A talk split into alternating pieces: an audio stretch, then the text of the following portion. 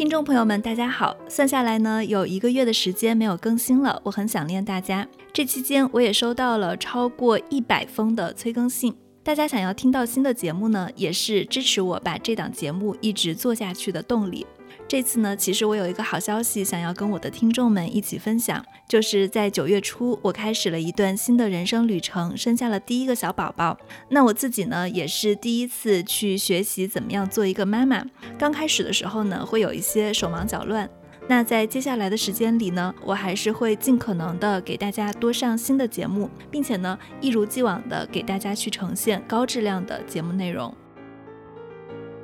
今天我们就继续的聊一聊教育。大家都知道，程序员是硅谷工资最高的群体，硅谷各种编程学校、编程训练营也很多。这期我们聊的这所学校呢，叫做 Lambda School，它二零一七年创建，今年八月份获得了七千四百万美元的 C 轮融资，C 轮后估值高达二点五亿美金，可以说也是这次疫情中的大赢家。Lambda School 的特色是，它可以先学习。当你找到工作以后呢，如果你的年薪超过五万美元，它再从你的收入中收取百分之十七作为学费，收到三万美元为止。这种商业模式被称作 ISA。接下来我们的节目中会大量的出现这个名词，它的英文全称是 Income Share Agreement，翻译成中文就是收入分成协议。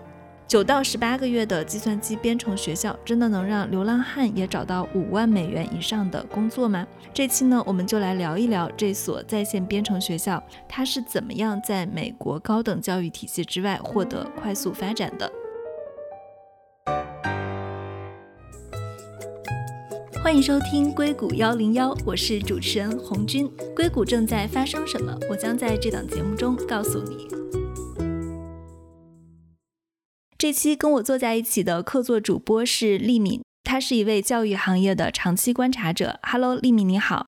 Hello，大家好，我是丽敏。这期我们的嘉宾是美国硅谷 TSVC 基金的投资合伙人王运刚 Carl 王。Hello，运刚老师你好。哎，大家好，我是王运刚，英文名字叫 Carl。我这边呢，在中国等于是四年本科毕业之后就来了美国嘛，所以算上我的求学和后来甚至说做博后。和在美国能源部国家实验室，我也有一段做科研这个科学家的经历，所以在整个这个体系里面呢，我大概有一个十二年左右的一个以第一人称视角的这样的一个体会。我体会完之后呢，有一个中美的比较，以及说我觉得美国未来整个现有的它这个体系是否还能继续的比较顺畅的运转下去，然后中间是否存在着一些危机，这些危机是否可以修复，可以是否提前的避免。第二个视角呢，就是我本人从可能大约快十年前了吧。也是一个机缘巧合的机会，是一个当时的亲戚他家的孩子想来美国这边读书，后来呢本科毕业之后呢找工作，所以我就以这种所谓的这个 career coach 对吧？这样的一个角色，就跟他讲一些，比如说计算机行业、IT 行业、金融行业的一些怎么从零到一起步，作为刚毕业的学生怎么去做这个 networking。所以到今天为止吧，我刚才还在看，因为我自己有一个 CRM 的系统。就是会把我接触到的每一个学生呢，我都有一个他们基本信息的一个收集，所以到现在为止已经基本上快三百个学生我接触过，所以我觉得这个视角也挺有意思的，就是说这些学生他们其实有不同的 struggle，他们觉得大学四年，有的甚至说加上研究生六年，读完之后一进入到这个职场啊，觉得有点懵，中间这个 mismatch 这个情况实在是太严重，太针尖对麦芒了，所以呢就有了这种我能不能通过现在市场上的这些 third party 对吧，一些第三方。找一些类似于什么背景提升这样的服务，所以就有了各种各样的需求迸发出来。所以运刚老师，你比如说你的那个基金在着重投资教育这一块吗？还是说教育只是它的一个方面？对我们基金到二零二零年为止呢，基本上存活了十年了，从二零一零年开始的，到现在呢已经经历过四期不同的基金了。就咱们现在用的这个 Zoom 是我们这个基金的第一期天使投的。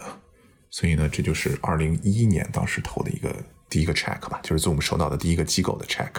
是我们写的。哦，那很厉害。我不能说就是它是我们这个专项基金哈，比如说就投教育倒不是，但是是我们一个重点赛道吧。然后我本人呢，在整个我们这个基金里面的这个十二个合伙人这个层面团队里面，我是会比较专注在看教育赛道。我还蛮好奇，就是因为你也好像是 Lambda School 的天使投资人对吧？就在很早期的时候。对他们 YC 的时候，直接从 YC 的时候发现这个项目的。对对，YC 当时 Demo Day，然后 Demo Day 在台下嘛，当时一结束就马上就要去堵住这个 CEO 嘛，因为觉得当年哈就听上去整个还是这个 ISA 啊，包括他们想从 IT 这个方向入手，整个还都是非常靠谱的。然后当干这个 CEO 有了这个进一步的大家 face to face 的 communication 之后呢，就发现这个人向我们展示了非常强的 leadership 这样的一个特质吧。是 Austin Allred。对，Allred，Austin Allred 就是他。然后 Utah born raised 那边的文化在他身上体现的也是淋漓尽致。整个人呢也是 somehow 我觉得也是一个性情中人，不能说 emotional 吧，但是我觉得不像是说其他的一些 CEO 或者说一些大的 Fortune 500公司的一些高管一样，就是比较赤裸裸的这个冰冷冷的这样的感觉吧。他是没有的，他是能给你带来非常有这种 highly personal touch，就是你们的 conversation 聊聊的就很容易就会走的比较深。而且会进入到一些大家个人层面的一些生活和认知上，所以当时觉得他体现出来的这样的真诚，这种 authenticity 真实性是很好的。而且他本身对教育，作为这个在一线，他其实就是一个本科的 drop out。他是哪所大学的？Brigham Young，犹他州那边这个学校，他是本科应该是读到大二还是大三的时候吧，就不读了。中间还穿插着在那个前苏联的一个分裂之后的某一个国家。做传教士，还传教过一年的时间。后来呢，回美国有过短暂的创业经历。后来在硅谷这边的一个公司呢，还做过 growth hacker 增长黑客，负责整个公司的 growth。后来呢，从这家公司出来之后呢，他就创立了 Lambda School。整个人接地气，我经常说这句话。那现在 Lambda School 的 performance 是什么样子的呢？所以从二零一七年。公司第一波学生到现在为止，哈，整个进入 Lambda School 学习的学生数量到目前为止已经接近三千人了。从他对外发的二零一九年上半年的这个学生报告里面看呢，一共有四百四十八名学生。这四百四十八名学生里面呢，有二百八十四名学生啊是所谓的按时毕业了。在这二百八十四名学生里面，求职的成功率占到了百分之七十一。所以这是第一个非常关键的指标哈，百分之七十一的求职成功率。如果我们把还有二十九个学生是 Lambda School 在学生毕业之后联系不上，接下来呢，再对一百七十九名学生哈，他真正的向 Lambda School self report 自己的收入是多少的这些学生里面，我们可以再做一个数字的分析。一百七十九个学生，有百分之八十五的毕业生年收入超过了五万美金，就是说这是一个 minimum。如果你年收入超过五万美金呢，你的 ISA 就要 start，你就要还款了，你的年收入的百分之十七就要还回来了。如果是低于五万美金的话，ISA 是不用还的。所以有百分之八十五的学生已经超过了五万，百分之四十六的超过了七点五万，百分之二十的超过了十万，就是五个人里面有一个学生年薪已经超过了十万了，非常不错。就 median 这个中位数是七万块钱。其实我也看了这个报告，当时我看完这个报告，就大概算了一下，就刚才你说的这个比例。然后我又去找了一下，比如说像线下的这个培训营，还有这种线上的编程的课程，就是大概这个完课率大概在什么样的一个水平？我看它跟线下呢是比不过，线下大概在百分之九十以上，就是能够完课，但是它会比其他的线上的这个课程要高出不少吧？但也有做的也很好的，有到百分之八十多的完课率的。是的，这个数字呢，其实也是争议比较大的一个点吧。而且 Lambda School 呢，在前一段时间呢，也遭遇到了一些恶意竞争吧，所以在媒体上呢，有一些负面的新闻出来，主要就是针对他的学生的这些啊完课率、求职率的，总觉得就是说你的 sample size 太小啊，或者说你的统计上有可能有些方法做的不科学呀等等。但是我觉得完课率这个指标哈，我觉得不如找工作的求职成功率来的直接。我们都知道大学的完课率很好。是，对吧？但是呢，我们就说然后呢？所以在 Lambda School 里面，他们是更追求这个学生最后要找到一份工作，就是以这个作为 KPI。对，因为这也是学生想看到的，这也是 ISA 的投资人想看到，这也是 Lambda School 这家公司想看到的。其实是一个提供在线直播编程培训的产品。如果我们跟一些国内的提供职业教育的机构来对比的话，这个公司是不是有点像北大青鸟这样的机构？反正据我的个人的了解吧，和对国内这个职教市场的一些观察和实践呢，北大青鸟的 IT 职业教育是目前国内市场上的绝对的领导者。但是呢，两者存在一些相似的方面，但是也存在一些差异化的方面。Lambda School 它的特殊性有可能主要体现在下面三点。首先呢，公司的名字里哈，Lambda School 虽然有 school 这个单词学校，但是公司一直它对外强调的，我的自身的定位并不是一所学校，我不会颁发学位，也不会直接的去跟大学呢做直接的正面的竞争。四年的本科教育，在国内也好，在美国也好，出来的毕业生呢，应该是一个叫 generalist，就说是一个相对的通才，对吧？文理工。然后其他的方方面面有可能都会修一些课程，都会有一个这样入门的知识的储备。而 Lambda School 它其实培养的呢，目前呢当然是针对于计算机专业的比较多一些哈，以后呢会有一些其他的专业都会加过来。他们主要培养的，其实在我看来是更偏向于叫 specialist，就是是一种这样的专业人才。所以它跟四年的本科的这个差异化就体现在这里。第二点呢，它的特殊性呢，有可能体现在它的一个比较创新的盈利模式上。它的这个 ISA Income Sharing Agreement 这样的一个模式呢，决定了公司在某种意义上的金融机构的属性。第三点呢，Lambda School 目前的课程设置呢，主要集中在这个 IT 行业，但是呢，整个公司未来呢是有计划要加入，比如 Nursing，就是要护理等其他专业方向的内容的。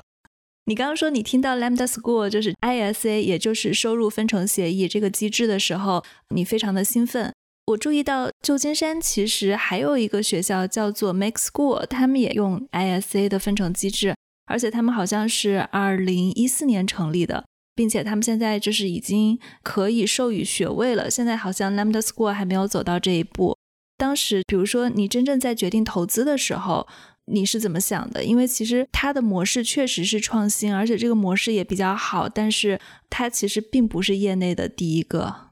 对历史哈，这很多 story 告诉我们，第一个不是说就一定是最成功的，这个没有之前的 historical data 可以向我们展示这个趋势的。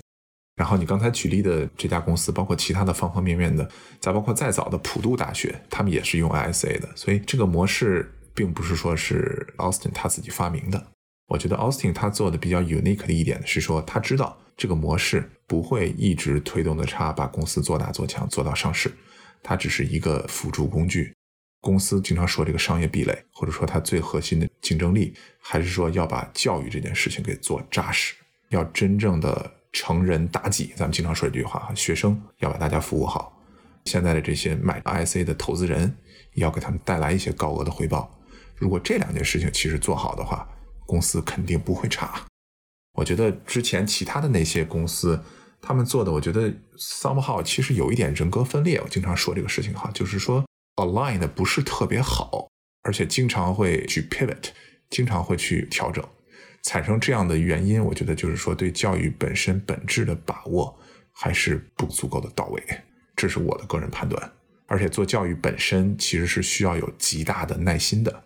教育啊，跟什么农业啊这种行业都很相似嘛。就是如果没有这个耐心，投资人没有耐心，创业团队没有耐心的话，这个生意很难做。特别是在美国市场，不像在中国，整个教育行业，特别是在 K 到十二这个赛道上，如果真正的风口把握住的话，在中国是能非常快的野蛮生长的。但是在美国这边，基本上看不到这样的例子。就是我在查资料的时候，我看见。TechCrunch 它有一个报道是说，现在好像 Lambda School 它的 ISA 还没有正式的拿到许可，就是他们还在去争取，最后让他们可以用 ISA 付款，是这样的情况吗？Lambda School 最新的 ISA 的他们内部的这个 structure 是这样：在加州 State of California，他们没有被 approve，但是在其他的州 ISA 是通过了。所以整个 Lambda School 哈，如果大家有兴趣的话，也可以到他们官网上看，有一个非常详细的一个解释，就是说在加州他们这个 ISA 会怎么 tailor，会怎么去有一些微调。简单来说的话，它会相当于是一个 fly rate，就我的学费是三万块钱，然后你可以把它做成好几个 installment，就说分期付款嘛，而不是说像其他的 ISA，你是按照你未来的这个收入年收入的百分之十七这样去一直扣。所以呢，它等于是就是一个非常简单的，把 三万块钱给你等分成好多小份儿，然后你把这些小份儿呢，按照一个大家互相商定好这个还款的时间，你把这个还好就好。所以它在加州是这么来处理的，但是在其他州呢，就是一个非常 standardized 的一个 ISA 的一个模式。也是在加州这边 regulation 这边有一些限制吧。我们在新闻上也看到，就是在早些的时候呢，整个加州的这个职业教育管理署，相当于这个部门，也是开了一个很大的罚单，说他们其实并没有这些 certification 可以做真正的这个职业教育的。所以呢，当时呢那一段时间吧，整个媒体上也是闹得沸沸扬扬的。后来呢，等于是把 certification 这一关给过了。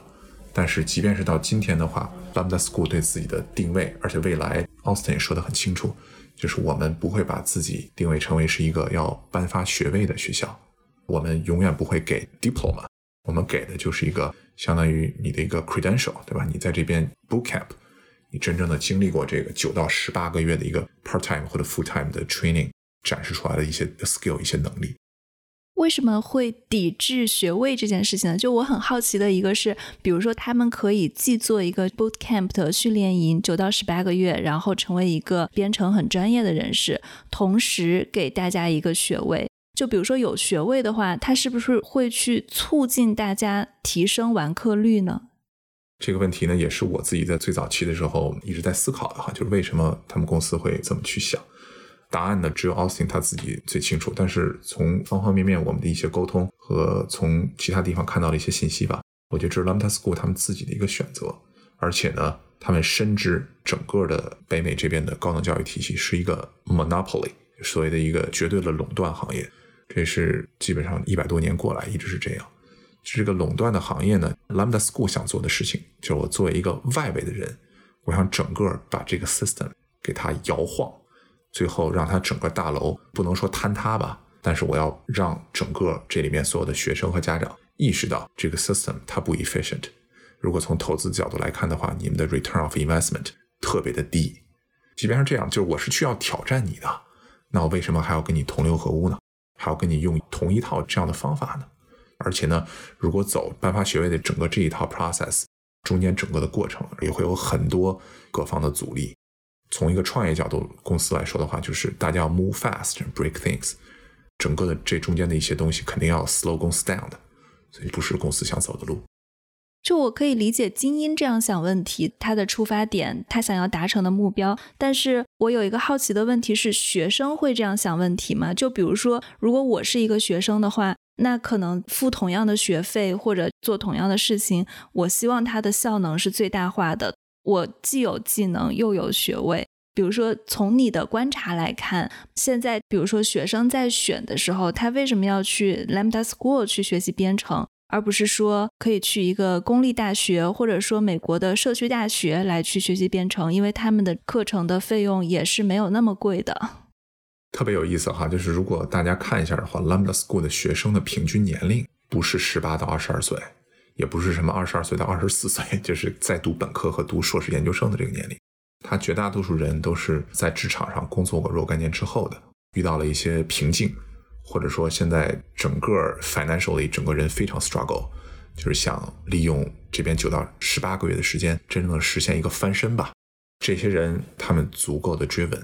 就是内心的对这个事情的迫切程度是非常强的，而且呢有一些工作经验，然后年龄也稍微大一些。他们对整个社会以及对自我的认知也会要更加清楚一些，versus 在传统的高等教育体系里面的这些在读本科的学生，我觉得他们有一个特点哈，这里面包括在美国这边的 A、B、C，也包括一些美国学生，当然了，也包括我们的中国这边留学生，有一个显著的特点是什么呢？就是在整个的他们从 K 到十二年龄阶段，包括后来这个大学四年做的很多有关于教育的决定，不是他们自己独立做的。都是家里面给做的，都是父母给安排的，甚至说出国这件事情，有可能当年就是父母就给 over 全部给外包都给做好了，然后孩子就是只需要 那一天拿着飞机票带着行李到机场飞过来就可以了。所以有很多这样的叫直升机家长，helicopter parents，就是我把你吊起来，然后把你从 location A 挪到 location B，把你放下去。还有一种叫 bulldozer parents，推土机家长也是这样的，我把你前面所有的障碍物都给你铲掉。这样的这些学生呢，其实他们会生活在一个 bubble 里面，这是一个特别真空的一个环境。他们对社会的了解，或者说对社会的这种残酷的认知，对职场上的这样竞争的认知，会非常非常的 limited。即便是听大人说过，但是跟他自己亲身经历会很不一样。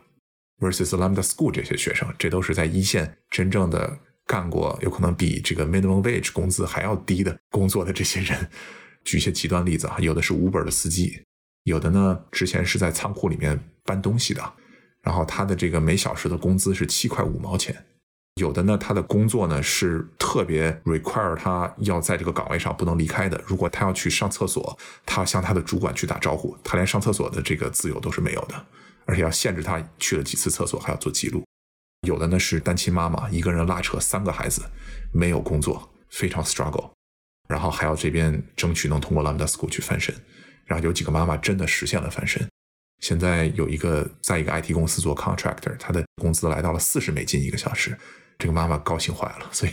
你就对比一下 Lambda School。我经常说它的 business model，或者说我们用一个词去介绍的话，它叫 American Dream as a Service，就是说它真正的帮助很多人实现了他的美国梦。什么叫美国梦呢？就是一个特别典型的美国中产家庭的一个 profile，一个稳定的收入，不用特别高，对吧？因为美国的这个家庭年平均收入也就 nationwide national average 五六万美金嘛，这么一个收入水平，然后有一个还比较 affordable 空间还比较大的房子，有一台车。两个小孩，然后如果再养一个狗，当然更好了。这就是一个特别 standardized 的一个美国梦，一个特别典型的美国中产的生活。所以呢，Lambda School 是能帮助你实现这样的生活的。从某种意义上来说，他们的就业也是这些大的 IT 公司，还是说 Lambda School 它在你学习毕业以后，因为它也是 YCC 出来的嘛，YCC 下面有很多科技的或者需要编程人员的就业职位，它也会跟。这些科技企业有一些定向的合作呢，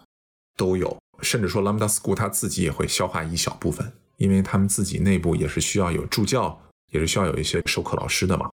然后你刚才说的 YC，他们整个呃 network 里面创业公司，甚至说有的一些已经变成独角兽的大公司，一直 constantly 都是有人才需求的，所以 Lambda School 也会往他们这些公司里面去推送一些人才，包括一些大的 Fortune 500的公司，现在也有 YC 的学生过去了，Google 啊。HP、Amazon、Apple，这都有学生去了。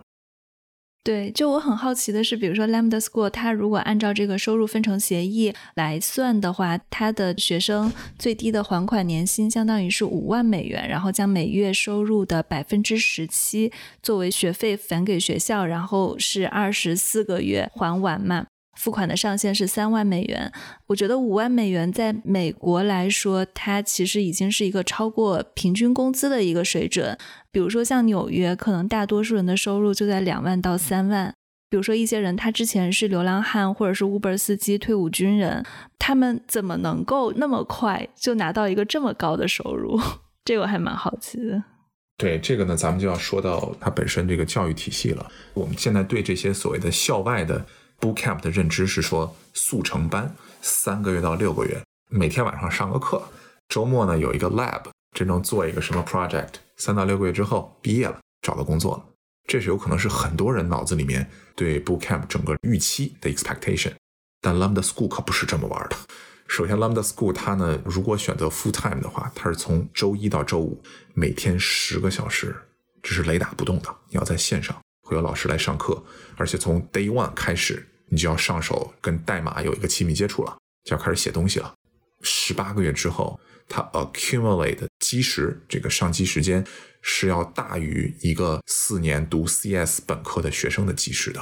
这就是从量变引起了质变。而且呢，Lambda School 它还教很多所谓的特别 basic 的 knowledge，因为就像咱们刚才说的，很多 Lambda School 的学生是没有任何的基础的。基础不一样，对，有的甚至是说只有高中毕业，而且在美国这边高中毕业数学水平跟中国高中毕业的数学水平还是有很大差距的，所以需要有很多基础知识去 catch up。他们的学生全职多还是兼职多啊？全职的现在更多一些，而且这个事情很多人最开始选择了这个 part time，但是学着学着发现还是 full time 会更好一点，因为 part time 也是挺累的。你觉得三万块钱的学费贵不贵啊？基本上是业内的一个平均水平吧，industry average，或者说是一个比较常见的，在这个区间范围内，不能说它是 charge 特别多的钱的，因为考虑到你的这个时间的长度，以及说本身这个学校投入的这么多的资源，我觉得还是比较 reasonable 的。可是我看了一下，这个价钱还算是，如果就是按把它归到所谓的这种 boot camp 的这个类下面的话，它还是相对于其他的这个 boot camp 来说，它至少要高一个百分之二十到三十。我看其他大概是在一万五美金到两万美金之间这个数字。差不多，它会稍高一点，因为它比其他 bootcamp 时间长，而且呢，这个师资团队，我觉得这个公司它还背了很多成本，就这块它的投入也比较大。对我看了一下，这个三万算是在一个比较中间的水准。然后我还搜了一下，像美国社区大学，可能它一年的费用平均是五千美元一年，然后生活费可能需要一万美元一年。公立大学大概在一年两万左右，私立大学大概在一年三万五左右。然后包括刚刚像我们提到跟它类似的一些学校，它两年七万，一年也三万五。差不多的价位，然后我感觉这个定价可能也是学校在招生的时候他自己的市场策略的一部分。对，因为美国这边哈对 community college 这个社区大学，大家的 expectation 其实无非就是两方面。第一个呢，就是说我以后有 transfer 的机会，我在社区大学修一到两年的课，然后把这些学分直接 transfer 到比如说 UC Berkeley、UCLA，然后在那边读一个大四，读一个大三，然后我就直接就拿这个 UC 的毕业文凭。一是省钱，二是呢中间有个 stepping stone，通过这个台阶能上到一个我的 dream school。然后还有一个需求呢，就是说 community college 本身它的很多专业的设置啊，是挺跟用人单位的需求接轨的，或者说就是特别实在吧。我们经常说国内的什么蓝翔技校、什么烹饪学校哈，就有点这个味道。毕业之后你是能马上投入工作岗位去做事情的。就是你很快有可能第一天就能挣到钱，这对很多学生其实是非常有吸引力的。哪怕比如说修一个汽车维修、精工啊，一些这种比较 hands on 的工作，所以这块也吸引了很多学生会考虑社区大学这样的一个方式。Lambda School 现在有多少学生啊？现在啊，我统计的整个它从创业到现在吧，有将近三千个学生了。它现在估值是多少啊？因为我看见他们二零一九年一月份的那轮融资以后，估值已经达到一点五亿美元了。一百五十个 million，对，差不多，应该是那是 B 轮，然后今年刚刚结束，这应该是 C 轮。对我自己算了一下，就比如说，假设三千人的学生，按照一点五亿的估值来算，他的一个学生现在的价值都有五万美元，但是他的学费都只有三万。啊，你知道特别有意思，就是在我们去投 Lambda School 的时候，就在 YC 的时候哈，就他当时已经有了一些 traction。我们经常说创业公司要看几点，一个是团队，一个是它的市场，再是它的产品，还有一个方面就是说这公司现在是否已经取得了一些 traction。traction 的理解就是说现在是否有一些 data 回来，从市场上显示出来这公司现在比如说有了一些 customer，而这些 customer 是愿意付费的。当年 Lambda School 呢其实是有了一些 customer。就是他当时已经有了一个 hedge fund 对冲基金，就是想去买他们这些学生的这个 SA 了。当时他们应该是做了一个五十个学生的一个 bundle，sign 了这么一个 contract，就是这些学生到时候毕业之后找到工作，然后就被这个 hedge fund 会接手他们的这些 SA。所以他们当时手里面有了这么一个这个合同吧，相当于是。所以在整个我们那一轮的这个融资上，是一个向整个资本市场释放出来的一个非常积极的一个信号。哎，那我觉得也还是很高啊。当然，对投资来说是估值越高越好啦。也不一定，估值这一轮太高的话，下一轮就会遇到一些麻烦吧。就是最好这个节奏要把握好。你认为为什么在这样的一个时机，他能拿到七千四百万美元的融资？因为我看见最近他还有一些小负面，比如说他有一些裁员这一类的，然后加上他的这个注册可能也不是很顺利。但我相信投资人是很聪明的，就为什么大家在这样一个时节还愿意去投这么大一笔钱？首先呢，Lambda School 哈前面几个月特别集中的遭遇了一波这个黑公关，来自于这些有可能是竞争对手吧，有可能是其他的心里面揣着一些不怀好意的人，就是很明显的，特别集中的在一些主流媒体上。有一些负面的报道，有的呢甚至说一些学生说是 Lambda School 当年的这个所谓 Lambda School 的 dropout，我没有读完，然后觉得好像被黑了，然后现在的 Lambda School 还让我还钱，很多这方面的文章。但是在我看来的话呢，就是还是说到 Austin，就是他把这个事情呢做得非常的 transparent，就是他不藏着掖着，所以呢他在很多的这个也在 podcast，也在其他的对外的机会上吧，非常透明的会做两件事情。第一件事情呢，他会重申公司的使命和价值是什么，我们到底在做什么样的一件事情。而且呢，教育本身不是说我们这个模式是适合所有人的，这也是为什么他们会有一个 selection 的一个 process，会有一个面试。即便是大家都觉得 American Dream 非常吸引人，但是这条路说实话是 difficult，不是每个人都能走完的。所以呢，没走完的这些人中途下了车，他们有可能就会有一些情绪，这都也很正常。所以呢，奥斯汀会说，就是我们尽量做的就是要足够的公正，足够的公开。然后第二件事情呢，就是他也会 acknowledge 整个行业现在经历这些比较大的巨变，甚至说 Lambda School 现在挑战到了一些传统的高等教育体系、一些传统的职业教育体系里面的一些大的 player，所以呢，会遇到一些。各种各样不同形式的负面的东西，以及说阻力，这都是在生意场上吧，business world 里面，也都是大家见怪不怪的了。他怎么去挑战传统的一些大的 player？这个可以详细一点吗？其实就是在抢学生嘛。我们可以算，就是这个学生的数量，这个基数大概其是一个比较 stable 的一个数字。就是现在突然间多了一个出口，那有可能之间那些 traditional 的那些渠道就会分到的东西会变得更少。而且慢慢的人会 realize，就是哎，好像这边更能帮我找到一个比较 decent 的一个工作，而不是说像其他的，比如说之前排名稍微靠后一点，比如说一百名开外的一些学校，有可能毕业之后呢，真的就是马上进入待业的状态。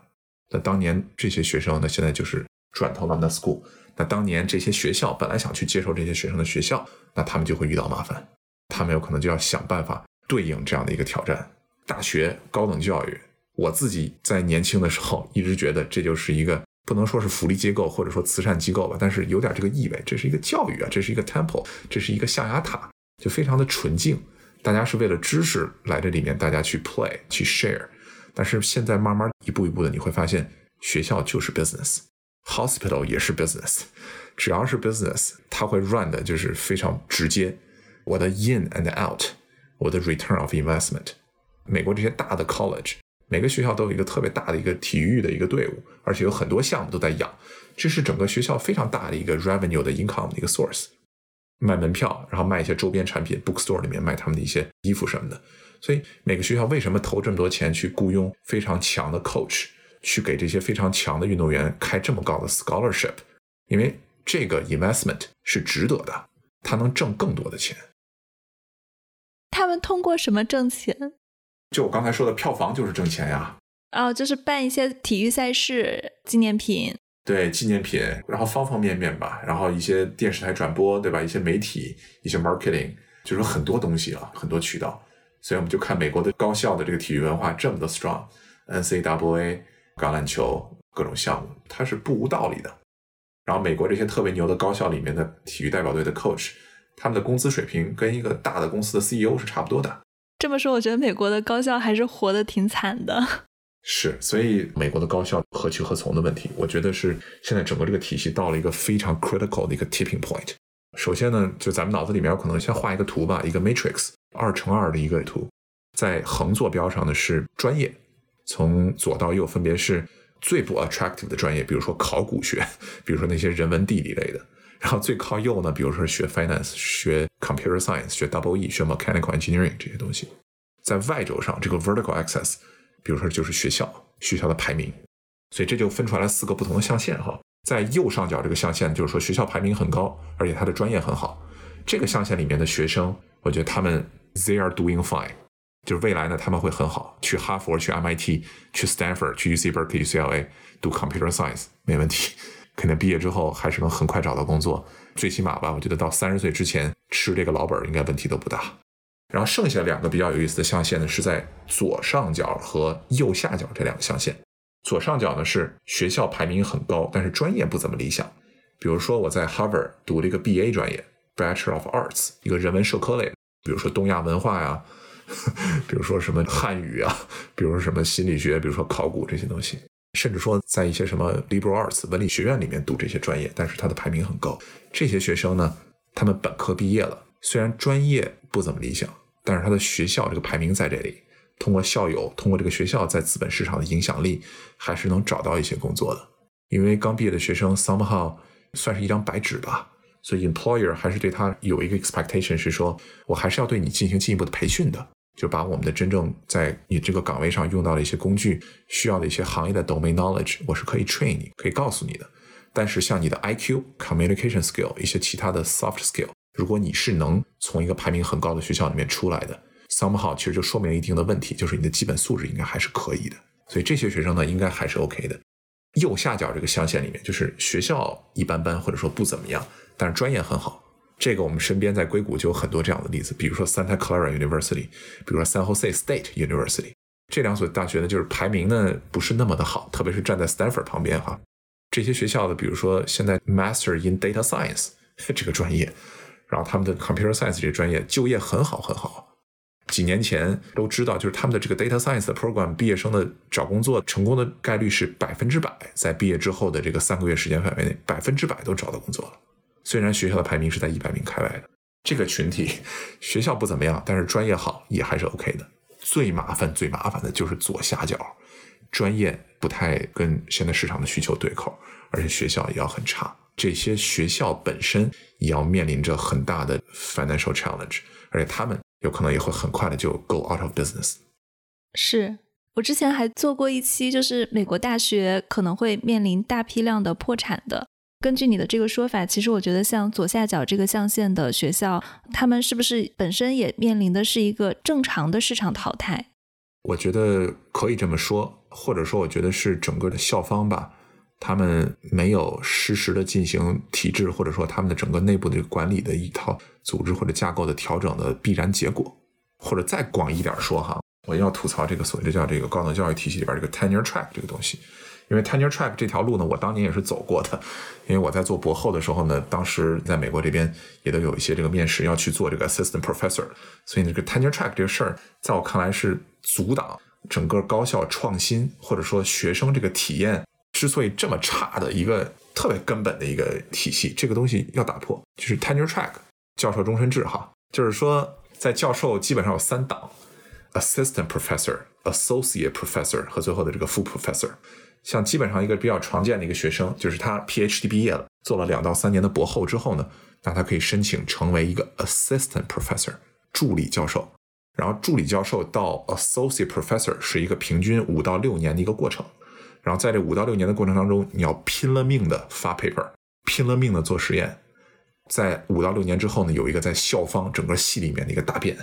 底下会坐着你们的系主任，会坐着你们系里面一些特别资深的一个教授。而这个年轻的助理教授呢，在台上来展示自己这五到六年的时间范围内的一些科研成果，甚至说我给校方带来了多少科研经费，带了多少学生，我的论文的数量是怎么样的。如果这个答辩助理教授他通过了，那他就被荣升成为 associate professor，他就拿到了一个终身的教授的职位，也就意味着是说他是不会丢掉他的这个饭碗的。这些教授吧，不能说所有人吧。大部分人，我觉得这个狼性哈，或者说继续的不断的激进，要努力，要紧跟时代，每半年到一年去 update 我给学生们上课的这些案例，对吧？我要讲的这些真正 real life 的这些 example，他的这个动力就会弱化很多。accumulate 到十年、二十年这个时间跨度范围内，那就必然导致他给本科生跟研究生讲的课，他的脑子里面的这些东西就会跟时代存在着一个非常大的一个 gap。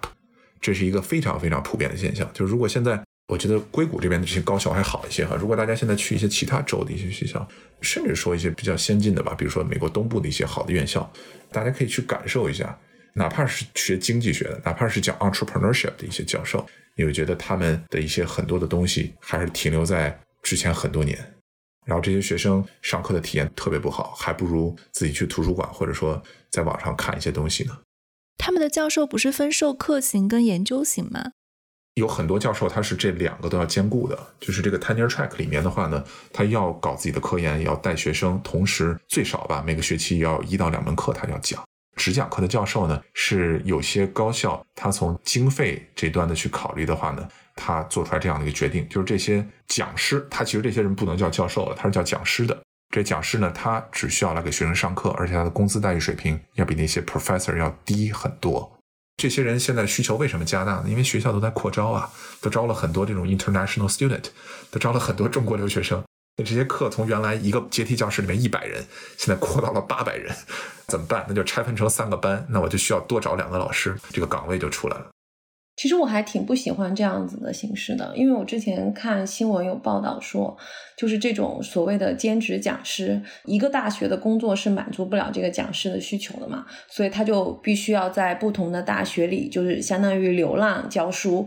基本上他们的时间是非常非常满的。然后，如果一旦有成型的教案，他们也愿意重复的教这些东西，因为他们就一个人，然后也没有什么教研团队，也没有什么这种激励机制，让他们不断的去更新。所以，其实是这个教书的人也很累，学生也没有学到什么东西。中国其实这种类型的短期培训好像也有，但是从这个投资创业的角度来说，好像没有像美国这么多。然后我在想，是不是职高其实或者说它消化了一部分这样的东西呢？具体是因为什么原因呢？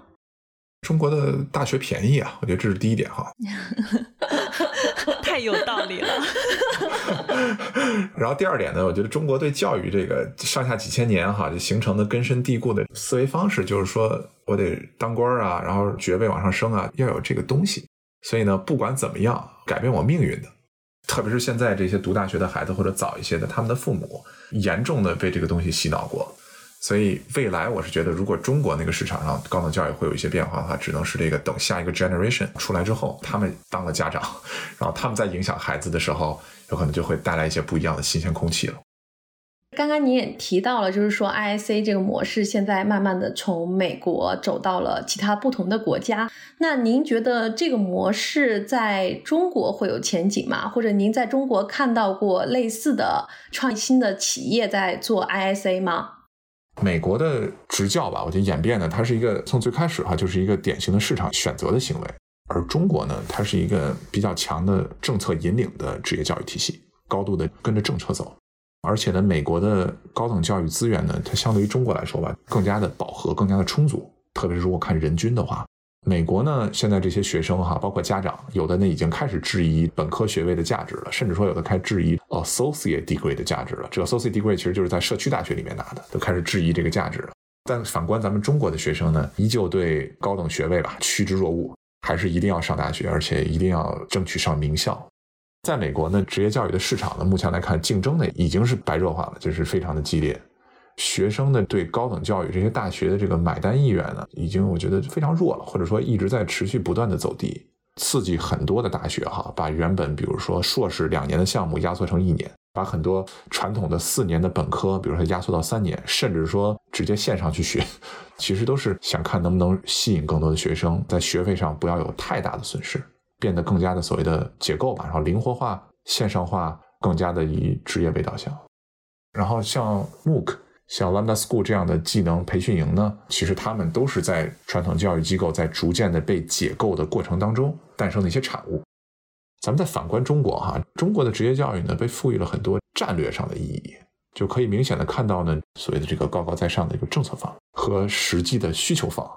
这两方哈，它之间的需求或者说真正想得到的东西，其实存在一个很大的断层的。所以就导致现在国内的这个职教市场，我们会看到校外的职业教育哈欣欣向荣，对吧？不管是求职的还是刚才说的这个北大青鸟哈，都整体欣欣向荣。校内的职业教育呢，虽然哈我们要深化改革、推动创新，但是就看成果呢还是比较慢。但是我个人呢对未来吧，就中国的职业教育市场呢，我还是觉得想象空间还是比较大的吧。就随着高等学历这个普及化，对吧？谁都是有一纸文凭这个本科学历了。以及说校外职业教育的渗透率的提升，特别是有一些校外跟校内在做融合的事情，也是三方机构直接走入校园了，向学校提供服务了。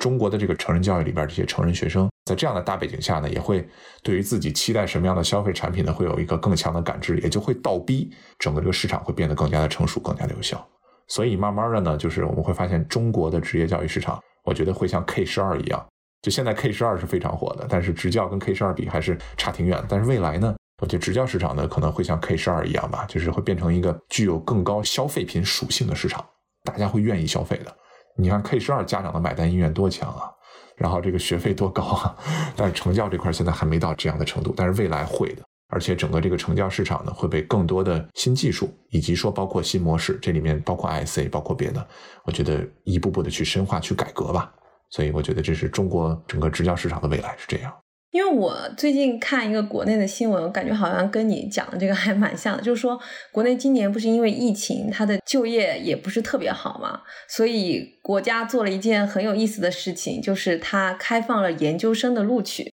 然后今年新增研究生的数量是十八万多，快十九万。为什么会这样呢？就是中国人觉得说啊，我要找一个工作，那我应该怎么做呢？我要读一个更好的、更高的学位。他们好像不太愿意去选择，比如说九到十八个月的培训。这个背后的原因是什么呢？首先哈，第一点就是从国家层面，他想把更多的人先更多的留在学校里面，不要给劳动力市场带来这么大的压力。现在出来的人没有那么多，但如果有大量的人进去的话，那整个这里面就会有一个失衡的一个情况出现。所以呢，就是在时间上想打这么一个时间差吧。所以现在呢，就是说我在扩招扩招，然后维护社会的稳定，让这些年轻人在学校里面。另外一个呢，就是咱们再往前点说哈，就是我是经历过这个大学本科扩招这个时代的，就是当时是这个本科突然间疯狂的招。然后比我在年龄大一些的那个时代，一说大学生，大家眼里面是放光的，有点类似于现在你看诺贝尔奖获得者那种感觉，你知道吧？就是哇，你是大学生啊！现在呢，大学生是一个贬义词，对吧？人家说哦，你才是大学生呢，你骂谁呢？对吧？就大家会这个意思。你看这个几年过来，这个词就发生了这样的一个变化。所以呢，大学扩招完，这些学生用人单位市场解决不掉，那我再把他们继续往上推，推到硕士。硕士如果还不行，你看会往博士再继续推。所以你在北大有可能感受不深，就是中科院，这不是一两个教授了哈，算是一个比较普遍的一个现象了，就是带的学生的数量，硕士和博士研究生的数量已经到达了四五十人同时哈，这怎么能给学生提供指导呢？而且这个教授他自己本身在校外其实是很忙的，都有这样的咨询项目那样的应酬，在学校里面有可能也有一些这种管理的一些工作要做。那你说这个学生他毕业之后他学到什么了？他得到什么样的指导了？无非有可能就是一个博后带着他做的实验。最后发了一篇论文而已。那真正的走向用人单位市场，他能展示出来什么样的技能和实力呢？就我经常说，年轻人在学校里面待太久的话，其实有的时候是他自己的一个选择，因为他不想面对一个很难的一个问题，就是说找工作，然后走出自己的心理舒适区，去迎接这个面试，迎接用人单位对他的挑战。在学校里面多舒服呀！就如果你在二十六岁、二十七岁才发现自己不得不走出学校了，那时候你遇到障碍，我觉得那也是他因果报应，也是自己在二十二岁的时候这个事儿没有想明白。这会是一个契机吗？因为在美国不就是这个样子吗？学历的价值是越来越少了，越来越低了。所以，更多的人就开始去寻找学历之外的那些所谓的技能提高的选择，更实际一点的教育投资，这样子会有一个契机，导致中国会有越来越多这样的比较实用主义的职业教育的出现吗？它会，但是 it's gonna take some time，而且这个时间不是说一到两年会更长。而且咱们经常说美国哈，硅谷绝对绝对不代表美国。它只是美国的有可能千分之一，真正的走出美国就是我们开车往东走好了，往东开出去三个小时就不用说出加州，对吧？比如说到这种 Central Valley，到什么萨克拉门托，再往上 UC Davis 那个地方，你就会感觉文化大变，而那个地方对整个高等教育的认知又会回到特别传统的，就是说我要上一个大学，我要有 student loan，我不管怎么样砸锅卖铁，我要去把四年的这个学位拿到。一个十八岁的年轻人，当还不明白 student loan 是什么的时候，就签了一个卖身契。而 student loan 是一个 accumulate 到最后，哪怕你个人已经 file 你的个人的 bankruptcy，你要破产了，这个 loan 还是会跟着你的，它是甩不掉的。而且有的 loan 的利息特别高，就是有一个学生吧，当年借了十五万美金，然后十年之后他已经还掉了十万美金了，但是现在在看他这个 remaining balance，发现还是十五万美金，所以他一直在还利息，等于是。我觉得要教育年轻人吧，就是 ISA，我觉得很大的一个未来的一个要做的事情，就是要 educate 这些学生。传统的 student loan 不是说你不可以去申请，只是说你要意识到它的这个 drawback 在哪里。如果你只是差个一两千块钱，或者甚至说一两万块钱的话，申请一个 loan，然后快点把它还掉是可以的。但如果你有一个比较大的缺口，那我个人还是觉得你最好跟你最后的工作能 align 到一起。没有工作不用付，工资低不用付。直到你的工资到了一定水平之后，你在你的 ISA kick in，你再去有这个 payment。我们在讨论这个问题的时候，大家可能是站在一个，因为我们身边都是这样受过良好教育的本科生、研究生。但其实我之前做美国疫情的一些采访，包括美国的一些高中升学率的一些采访，就拿硅谷特别核心地带的，比如说 Redwood City 来说。他们一个很好的学校的升学率可能都不到百分之五十，也就是说，还有百分之五十的学生，他们压根儿就不会去上大学。当然，这个原因是多种多样的，就很大一部分他们没有钱去上大学。然后，美国这边的很多学校，他们在疫情期间其实不是说保障教学要怎样运转，而是很多人要保障如何让学生吃饱饭。就很多学生他不去学校，他是没有那个就是每日的餐饮的免费午餐。对，免费午餐，他就必须开车去学校取个餐，然后再回来。就他们其实在想的问题，可能都还不仅仅只是教育，而是说我能不能上得了学。包括像中国的一些数据。大家猜一下，中国的本科生占中国总人口的比例是多少？百分之四左右，好像这个数字，我当时知道的时候也特别特别的震惊。我觉得是所谓的你在一个群体里面，你有 bias，因为你身边的人都是好的本科、博士，甚至更高的高知的人。然后后来看了一下，我发现中国的另外一个数据我也比较震惊，就是中国的在职高里面上课的人。其实每一年有一半的人去上了大学，百分之五十的人全部去了职高及其他。对，即便是在一些一线城市也是很高的。我觉得从这个角度上来说，职业教育还是挺有市场的。因为 Lambda School 它也是一所编程学校嘛。就之前我们像一些报道，就是报道说美国的一些在线课程，可能想到的都是像 Coursera 这样的学校，它跟美国大学合作。它也是以计算机课程，就是是它的明星课程嘛。然后像 Udacity 以无人驾驶 AI 这样的课程是它的明星课程，然后也是一个相当于比较高端的一种跟学生的合作模式。我可不可以理解成像 Lambda School，它就是相当于偏中低端一点的市场，但是这个市场非常非常大，而且它的需求也很多，然后也有很多学生，他就是需要一个这样的机会去改变自己没有工作这样的一个事实，去维护自己的一个生活。某种意义上来说，你刚才的这个 statement 我觉得是对的哈。我想再补充一点呢，是说 Lambda School 跟我们刚才的这个 MOOC。它二者之间的比较是说，在我看来，就是 MOOC 虽然没有提出来哈，但是我觉得是应该写出来，就是一个必须的 requirement，是说这个学生要有足够强的自驱力以及自我管理的能力，要不然中途他的 churn rate 或者说他的中途的离开的这个率是非常高的。我们都知道 MOOC 的这个完课率出了名的低嘛，这是一个特别挑战人性的一个过程，确实是很难。特别是如果你还有一个工作的话，有可能就是晚上特别累，今天一个很小的一个念头。有可能今天这个 homework 就不做了，或者说今天这个课就不听了，这就是人性，我也会出现这样的情况。versus Lambda School 这边，这是有人盯着的。Lambda School 的教研团队里面五种不一样的人，去 make sure 这个学生最后一定要 successful。这五种的人是方方面面来关心他的，不是说只给他讲课哈。有的是帮助他找工作的，有的是关注他心理方面健康的，最近的压力怎么样？有人是帮他扫清一些他的经济上的一些压力的，比如说有些学生他连笔记本电脑都没有。那 Lambda School 这边呢，就会给他对接一些这样的东西。有的学生呢，甚至说现在都没有住的地方，那 Lambda School 还会给一些选出来的学生提供 housing。所以这些配套的服务，我觉得是 MOOC 这边如果他做真正的规模化的话，它是很难实现的吧。也就是说，他们的这个 business model 如果从这个定价来说，有可能价格也会上不去的一个原因。所以你觉得最后可能非常少的一部分人会去文理学院？还有好的常春藤学校或者私立大学，大部分的人还是会走向我们希望他是有一个好工作的学校。条条大路通罗马，我觉得教育这条路走了还没有对错，或者说哪条路就是一定 universal，然后我 highly recommend 每个人都这样，其实不是，每个孩子都有他自己独特的一个成功密码。我觉得教育本身是要做点亮这个工作的，所以我一直觉得文理学院那边其实它是有价值的。如果我今天作为一个父亲哈，我的孩子，我有一个儿子，有一个女儿，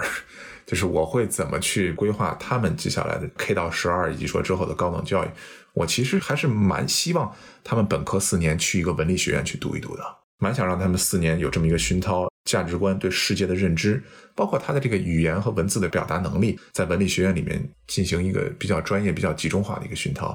然后之后呢，也可以本科四年 take 一个 gap year。也可以本科毕业完之后呢，有一到两年时间进入社会，做一些事情，或者说 travel around the world，到处走一走看一看，然后再回来选择一个自己真正喜欢的一个专业、一个职业，然后倒推这个职业需要怎么样的一个专业在背后进行匹配，然后再去读一个 master anything，真正的是能 make sure 他最后能 land 那个他的那个 dream job，那个 dream career，然后需要的这个东西。最起码我会建议我的孩子这么走吧。当然你也知道，美国的小孩都很有想法，最后他们自己怎么走，有可能我也完全左右不了。激发他们自我心中的热情嘛，让他们自己选。没错，就是作为父母多给一些不同的 choices，不同的 option，让他们有更多的选择机会。我觉得这有可能就是父母能做的。好的，谢谢运刚老师，谢谢立明。哎，不客气啊，谢谢你们二位。在节目的最后呢，我想跟听众们分享一下我们录这期节目过程中的一些小花絮。那在录这期节目的时候呢，我们的客座主播丽敏，她是刚刚拔完四颗智齿以后来参与录制的。我自己呢，也是在两三个小时一次的喂奶节奏中。我们的嘉宾 Car 在疫情中也是自己带着三个孩子，所以他白天都非常非常的忙。那这期节目呢，我们也录了好几次，因为 Lambda School 在美国褒贬不一，我们想要给他一个比较客观的。的定位并不容易，所以我们既希望能够精简客观地聊清楚这所学校，也想去探索一下美国的高等教育到底出现了什么问题。大家听完节目呢，有什么样的反馈，也欢迎给我们留言。也记得在苹果、喜马拉雅、小宇宙、Spotify 等平台去订阅硅谷幺零幺。如果你觉得节目的内容还不错呢，可以给我们一个五星好评。最后，祝大家有一个愉快的中秋国庆假期。